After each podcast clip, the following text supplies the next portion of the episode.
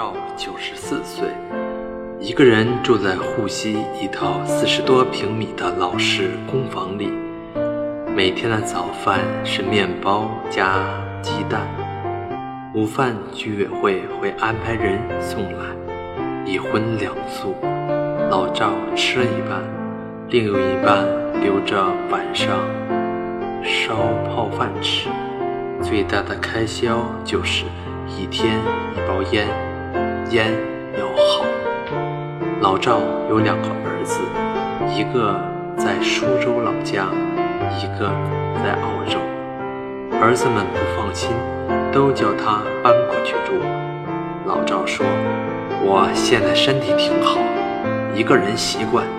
哪天呐需要照顾了再找你们。”他几乎不下楼。每天就是读书、写日记、看电视，和外界唯一的联系就是一部电话。我问老赵：“不觉得孤独吗？”他笑笑说：“心要静，心静了就不会孤独。一张床，一把单人沙发，一张小方桌，既是书桌也是饭桌。桌上显眼的位置。”摆着一枚抗战老兵纪念章。他告诉我，活着的国军老兵大概是一万四千多人，其中一万多在大陆，都已是风烛残年。老赵生于一九二三年，童年在苏州一座大宅院里度过。那时的江南。是军阀混战，遇到乱兵，家人就跑去上海亲戚家避难。有一回，常州的舅舅一家也逃难到了上海。舅舅有一个一岁多的女儿，叫素玉，他带着小素玉到处玩，一派天真浪漫。两家人的小孩子凑在一起拍了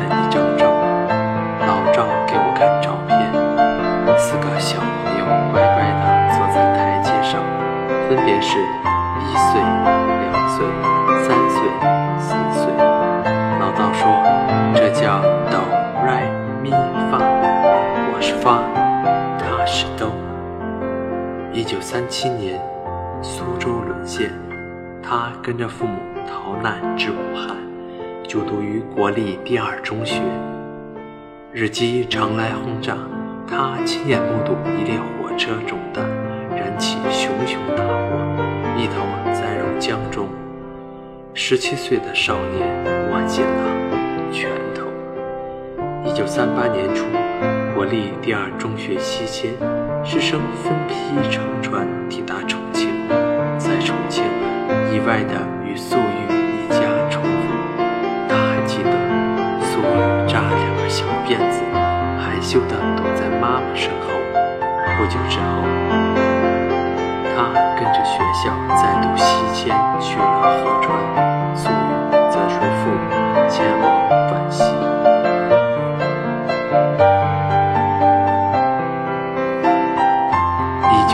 九年，中学毕业的他毅然报考了黄埔军校，先是顺利通过了体检，笔试是物理。化学加英语作文，最后一关是面试。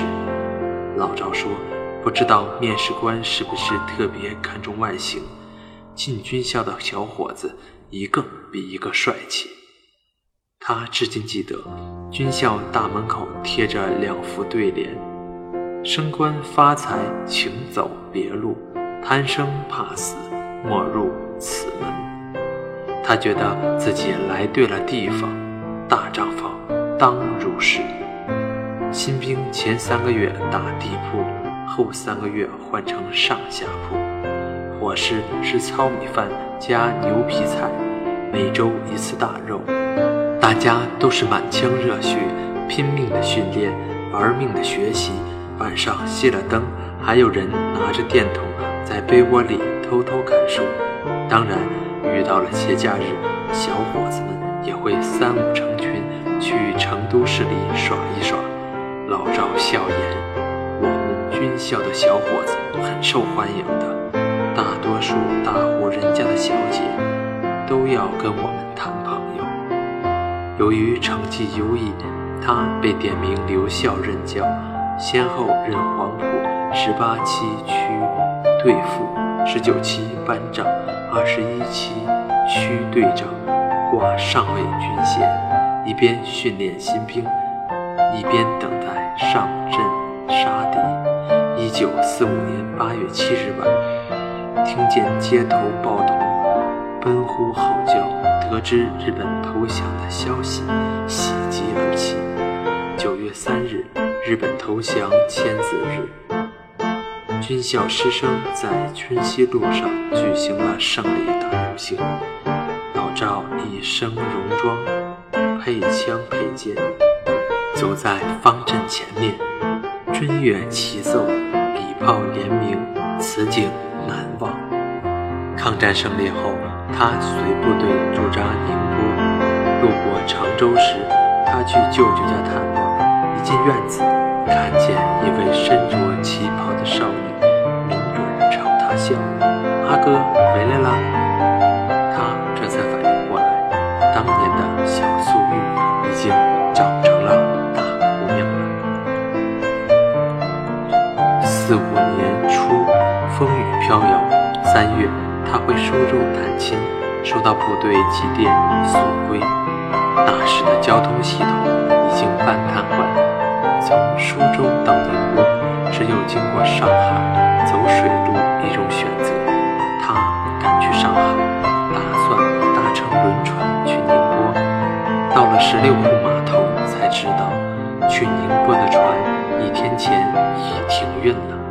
他留在上海，等待时局变好，等来的是国军节节败退的消息。四月二十三日，南京解放；四月二十七日，苏州解放；五月十三日，昆山解放。五月二十八日清早，他走出屋子，发现满大街睡着兵，他意识到。自己正目睹江山更迭，在这历史转折的时刻，个人的命运渺小不值得一提。他所属的部队后来从宁波撤到舟山，又从舟山撤到台湾，很多人至死不得再踏上故土。六月初，他回到了苏州，思来想去。他决定去找公安局交代。左邻右舍都知道赵家儿子参加了国军，隐瞒是没有用的。生怕一去不回，带好了被褥和换洗衣服。他自觉问心无愧。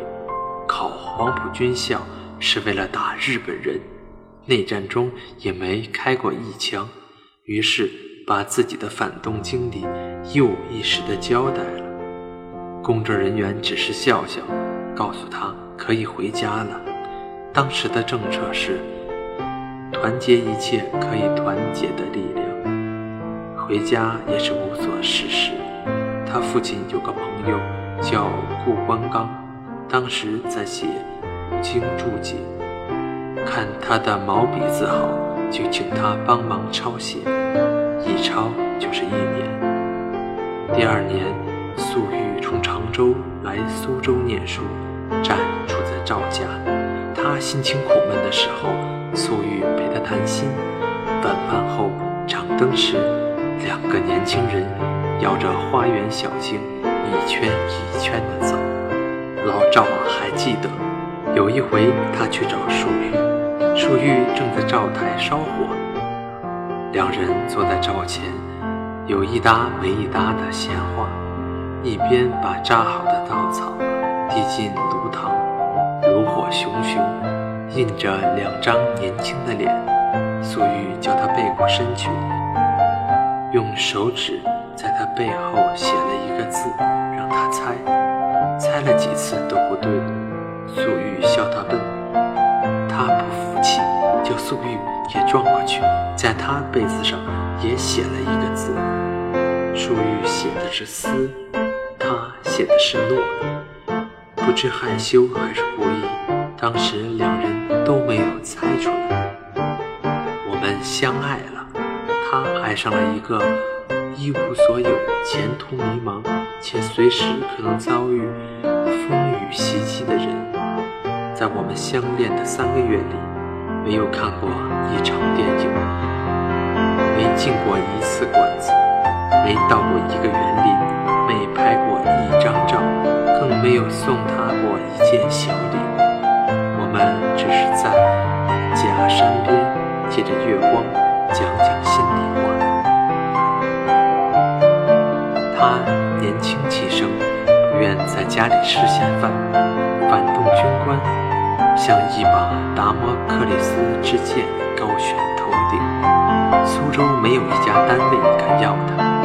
一九五二年初，经父亲朋友介绍。他来到了上海的大光中学，后转入六十七中学，担任体育和俄文教员。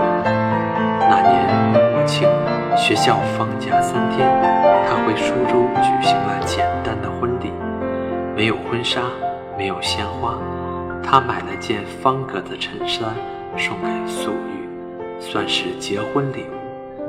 母亲撸下了金戒指，戴在儿媳妇手上。家里摆了两桌酒，请了一些亲戚来。趁着国庆，放了些鞭炮。他没敢告诉学校，生怕有人说反动军官气焰嚣张。婚后第三天，他一早便赶回了学校。素玉送他去车站，天还没有亮。手牵着手，走在长长的青石板路。火车缓缓开动，他微笑着挥手向后退去，直到消失在视野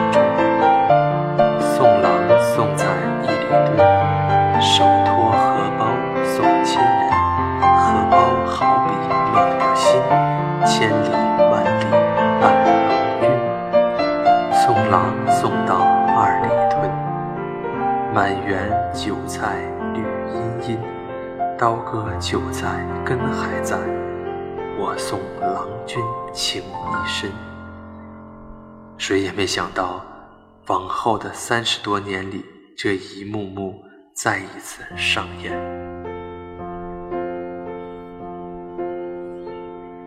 那时候回一趟苏州不容易。先从六十七中学坐六十三路公交车去上海北站，火车开两个多钟头，在苏州站换一路公交，过平门，接架桥、醋坊桥，在石阶下车，走到文绣坊的赵家。学校每周上六天课，礼拜天也常常有学习和运动。他是重点批判对象，轻易不能放假。碰到寒暑假，回去时间长一些，要先去粮站把上海粮票换成全国粮票。到了苏州，还得在派出所登记临时户口，离开时再撤销。即便如此，他还是一有机会就回去。有时周六上完课。再去赶火车，到家都快半夜了。之前故意不说，是要给妻子一个惊喜。日记里写：“极尽倦怠，不知东方之既白。”我读着有点不好意思，老赵却神色坦然：“是啊，九十四年的风风雨雨。”世事洞明，有什么难为情的呢？他靠在他的胸前，畅想着未来的日子。等你调回苏州，白天去学校上课，晚上备课的时候，我给你冲杯牛奶。有一次，苏玉急性副脚痛，幸好他在家，推着自行车送他去医院。他坐在车后架，痛得嘴唇都紫了，还替他擦。还这么辛苦，我不想死，我还等着你回来呢。他年年打报告，要求调回苏州，始终批不下来。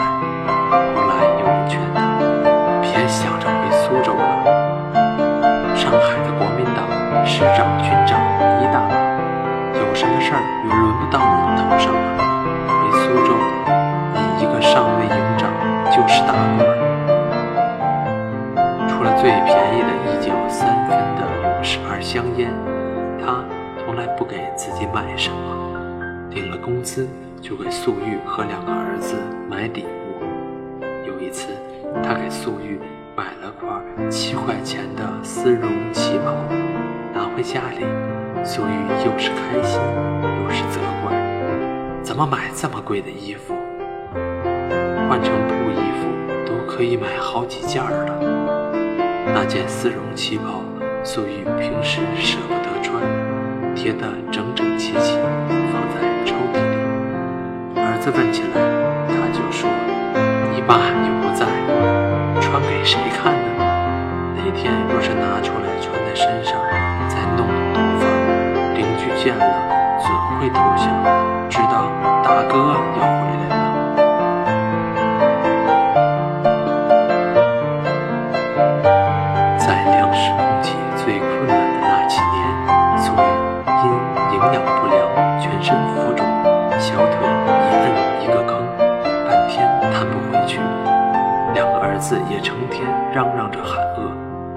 当时的国营粮店只有山芋不需要凭票。一次听说某粮店来了一批安徽山芋，素玉天不亮就去排队。他挑着扁担，兜着十几斤重的山芋，颤悠悠地走在青石板路上，走一个小时才到家。有熟人遇见，说：“素玉呀。”你可是大户人家的小姐啊！苏玉笑笑说：“没办法，小安要吃啊。”他们写了很多信，朝寄平安书，暮寄相思字，字里行间不过是些家长里短，柴米油盐。一月二十七日，你单身在外，病料无人照顾。这种苦恼我深有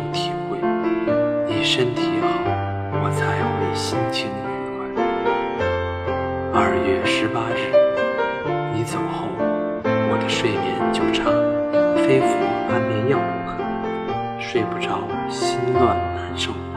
为了我，你要保重身体，千万不要过分节约。六月十九日，如回家。把脏衣服带回，我给你洗。只有一部分信件被保留了下来，在文革期间被销毁了。他记下了每一个和妻子团聚的日子，哪一年哪一月，回家几次，每次几天，清清楚楚。从一九五二年，他去上海。到一九八四年，苏玉去世。三十二年来，他们俩在一起的时间总共是一千九百一十五天，三个月。一大早赶火车去上海也算一天，半夜回到家里也算一天。有你在身边，便是生命中最美的日子。轰轰烈烈的无产阶级文化大革命开始了。作为反动军官，专政对象，他被关进牛棚，安排他干最脏最累的活：砌墙、拉大车、吊水泥、打扫厕所、修理破旧桌椅。夜里通宵达旦的开会、交代、写检查、揭发。卫兵呼啸来去，铜头皮带不时的往牛鬼蛇神身上招呼，不断有教师被批斗、被侮辱、被毒打，甚至自绝于人民。红卫兵请来一尊三公尺高的宝佛，规定牛出校门时需向宝佛鞠躬。此时，坐在校门口嬉笑打闹的小将们一高兴，便可以肆意地戏弄老牛。有一老教师就被迫绕着大礼堂爬了一圈，一边爬鲜血狗叫。众红卫兵在一边拍手叫好。老赵不愿意遭受这样的侮辱，坚决不出校门。正值炎夏，洗澡需出校门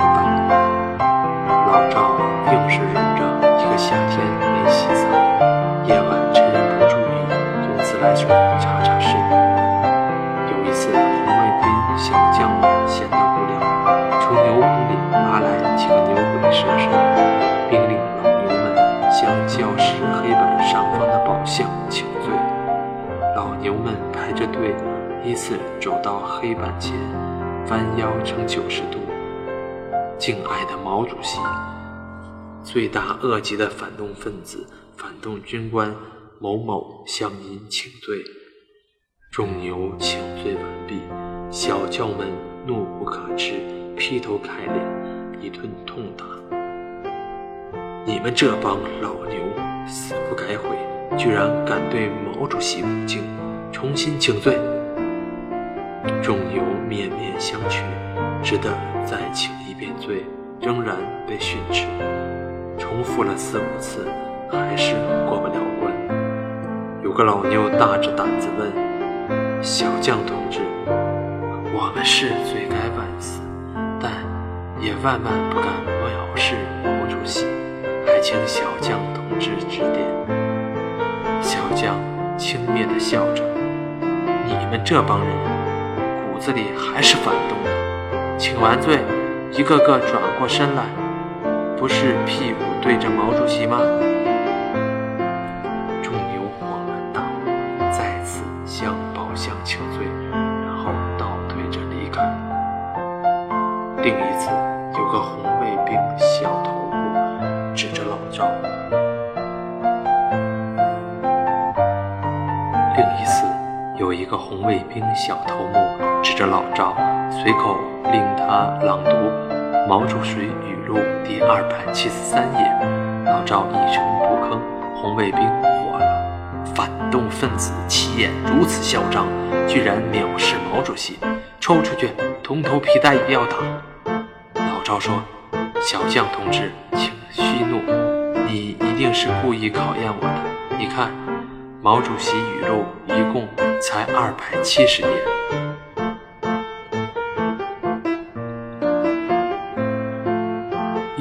八四年的春节快结束，老赵打算回学校，箱子里夹着一份退休申请，还有粟裕平时省下来的四十个鸡蛋，让他给自己加点营养。本来他一年前就到了退休的年龄，校长。找到他说：“以后不开俄语课了，也不打算招俄语老师。你好歹得送完这届学生吧？”他铁了心，这次无论如何都要走。两地分居了三十二年，他想，终于可以团聚了，像电影里身经百战的老兵，憧憬着打完这仗就回家。临走的前一天，粟裕一早起来说头痛，后来说好了点还给孙女洗了尿布。白天粟裕去居委会上班，下班回家后儿媳一起做饭。晚上十点，他铺好了被子，突然一阵头晕，老赵扶她坐在床边，她把头靠在丈夫肩上，好像睡着了，就再也没有醒来。送到医院，粟裕已经停止了呼吸，突发脑溢血。医生叹口气：“送太平间吧。”他不敢相信，素玉就这样走了。没有留下一句话，也没掉一滴眼泪，世界在他面前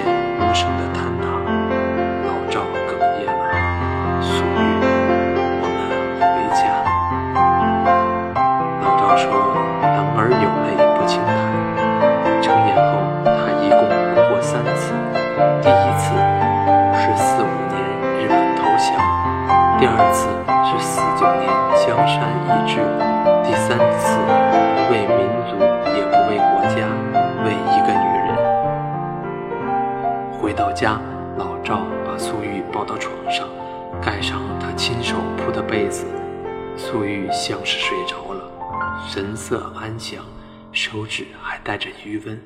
可是，无论他怎么呼唤，怎么摇他的手，素玉也不会醒过来了。想起素玉曾说过，有个算命的瞎子说他有三十年的帮夫运，瞎子告诫他，运不可以用尽，用尽了便是生离死别。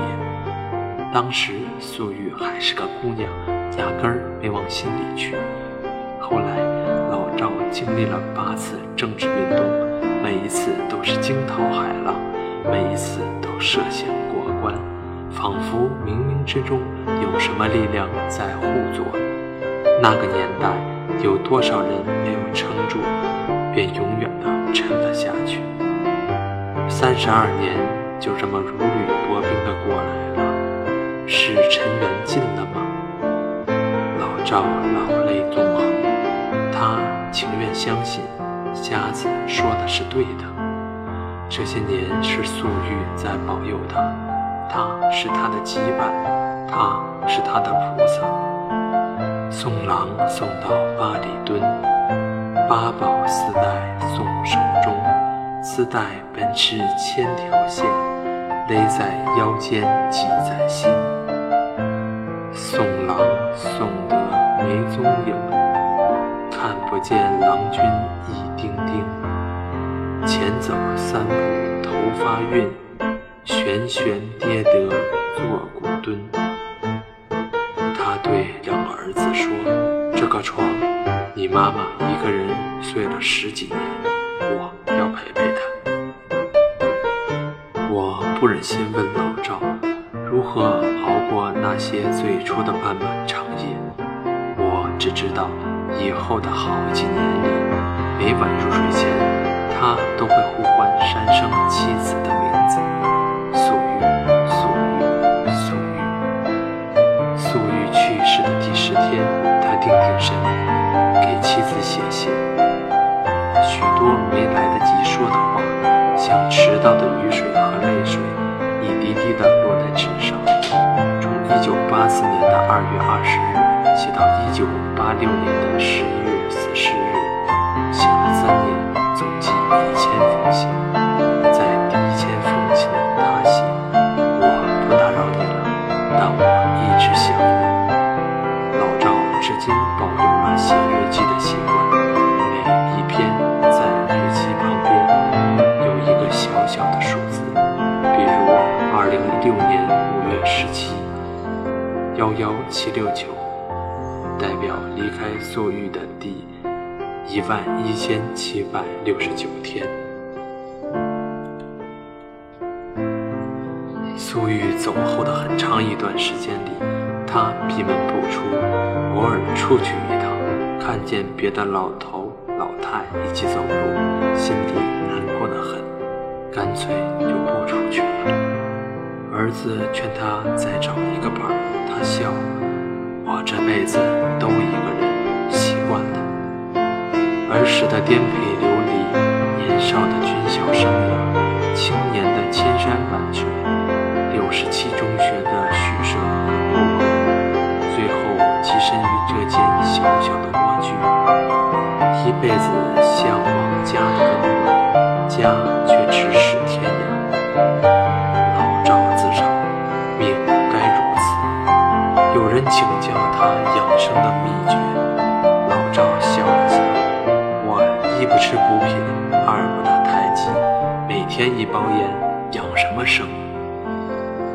来人不死心，那总有些人生的体验和感悟吧。”老赵想了想，要说感悟，大概就是“静”和“静”两个字。静则不咬，静则不惧。一个人一杯茶，一支烟，听听广播，看看电视，有时想起过往的岁月，就写两笔，安安静静的活着，干干净净的把日子过完。或许经历了如此漫长跌宕的岁月，一个普通人经历的一切生离死别，都只是小离别。无数人被历史的车轮碾过，碎成泥，无声无息。早已过了从容不惊的年龄，千种滋味，万般劫难，远去。暗夜里闭上眼睛，依旧是你的笑意。其实懊悔的事情有很多，当初为什么要来上海？为什么不坚持前一年就退休？他喜欢旅行，为什么不早一点带他出去走走？不想多想，命运面前，一个人的悲欢是渺小的，这是我的全部。我突然有点明白了，老赵为什么情愿独处。他的生命里有过一个人，这个人走了，他就是孤独的。无论走到哪里，人生喧哗，人潮汹涌，他都是孤独的。